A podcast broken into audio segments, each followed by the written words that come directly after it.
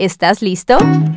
Hola. Bienvenido, bienvenida a Psicología en Serie y en Serio. Un podcast para aprender seriamente sobre psicología basada en evidencia que aporte un valor a tu calidad de vida. Esperamos que descubras que tienes todo lo que necesitas para tener una vida en equilibrio.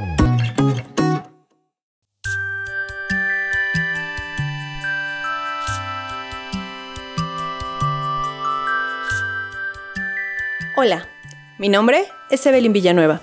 Soy psicóloga y psicoterapeuta en Coena Psicología. Me alegra que nos acompañes una vez más en este capítulo de psicología en serie y en serio. Como recordarás, en los capítulos anteriores hemos hablado de los reforzadores y de los castigos. Si no los has escuchado, te recomiendo que lo puedas hacer, porque hoy hablaremos sobre los reforzadores sociales. ¿Qué son? ¿En qué momentos pueden ser aplicados? Primero, recapitulemos un poco. Seguramente recordarás que los reforzadores son estímulos internos o externos que tras su aparición incrementa la probabilidad de ocurrencia de la conducta previa y que estos pueden ser de dos tipos, positivos o negativos. Segundo, ¿qué son los reforzadores sociales? Un reforzador social es un estímulo de tipo positivo que promueve la aparición de una conducta adecuada o, incidentalmente, inadecuada. Seguramente has tenido muchos aciertos en tu trabajo y es probable que en alguna de las ocasiones tu jefe, colega, compañero o compañera te hayan dicho, oye, te quedó padrísima tu presentación, o me gustó cómo quedó el proyecto, o felicidades, muy bien hecho, en estos tres ejemplos estamos hablando de reforzadores sociales, que son de tipo verbal y uno de los más comunes para aplicar.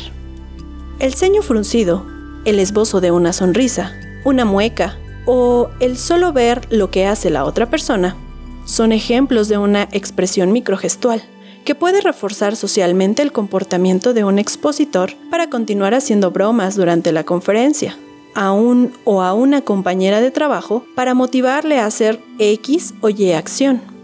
O simplemente, la sonrisa puede reforzar la conducta de un bebé. Sí, para que siga apareciendo un juego repetitivo. Por ejemplo, al tirar su juguete una y otra vez. Otros de los reforzadores sugeridos frecuentemente por los psicólogos son los corporales. En una entrevista laboral, generalmente la persona que será entrevistada se siente ansiosa, preocupada o a la expectativa de lo que le preguntarán y lo que dirá, y por supuesto, a la postura y la expresión del entrevistador. Digamos que nuestro entrevistado se llama Mario y el entrevistador Julio. Si Mario inicia su presentación y Julio, al comienzo, lo escucha muy atento, asiente cuando habla y se inclina hacia enfrente mostrándole interés, es altamente probable que Mario continúe hablando. Pero si por el contrario, Julio comienza a bostezar, se reclina en la silla, cruza los brazos y ve de manera constante el reloj, el efecto provocado es el contrario, puesto que la conducta de hablar decrementará y llevará a la desaparición del comportamiento. En este caso, se estará empleando un castigo.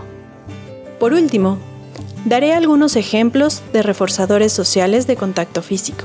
Estos pueden ser abrazos, besos, caricias, cosquillas. Aquí me detendré un momento para ejemplificar con uno de mis consultantes.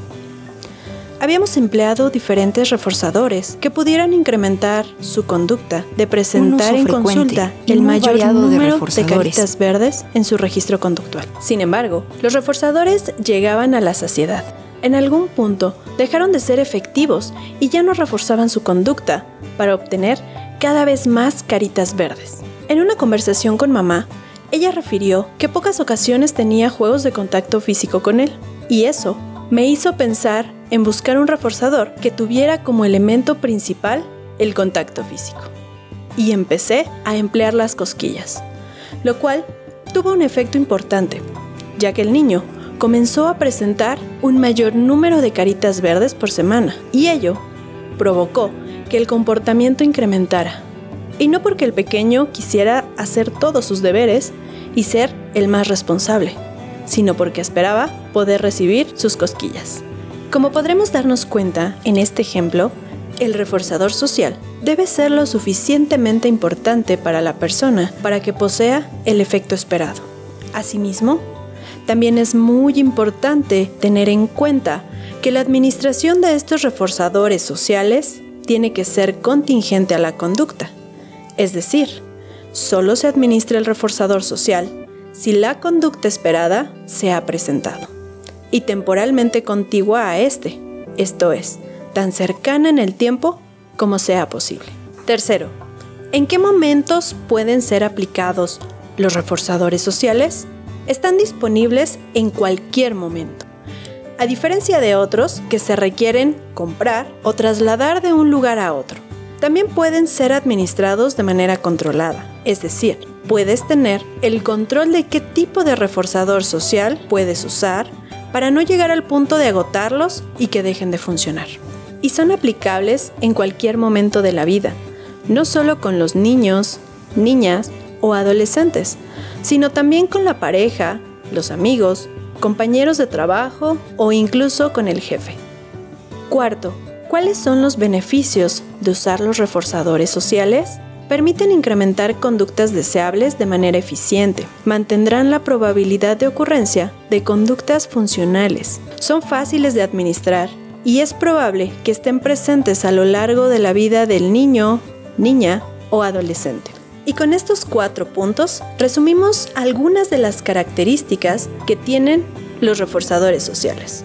Recuerda que la intención de utilizarlos siempre va a ser el incrementar conductas adaptativas a través de elogios, abrazos, expresiones faciales y corporales para un adecuado funcionamiento de la persona en el contexto. Y bueno, para cerrar, te anticipo que en los próximos podcasts encontrarás otros tipos de reforzadores que te permitirán complementar tu programa de modificación conductual. Quiero agradecerte el valioso tiempo que has dedicado a escuchar este tema. Créeme que es un tiempo bien invertido para crecer como persona, papá, mamá o docente. Nos escuchamos pronto. Saludos. Hasta la próxima.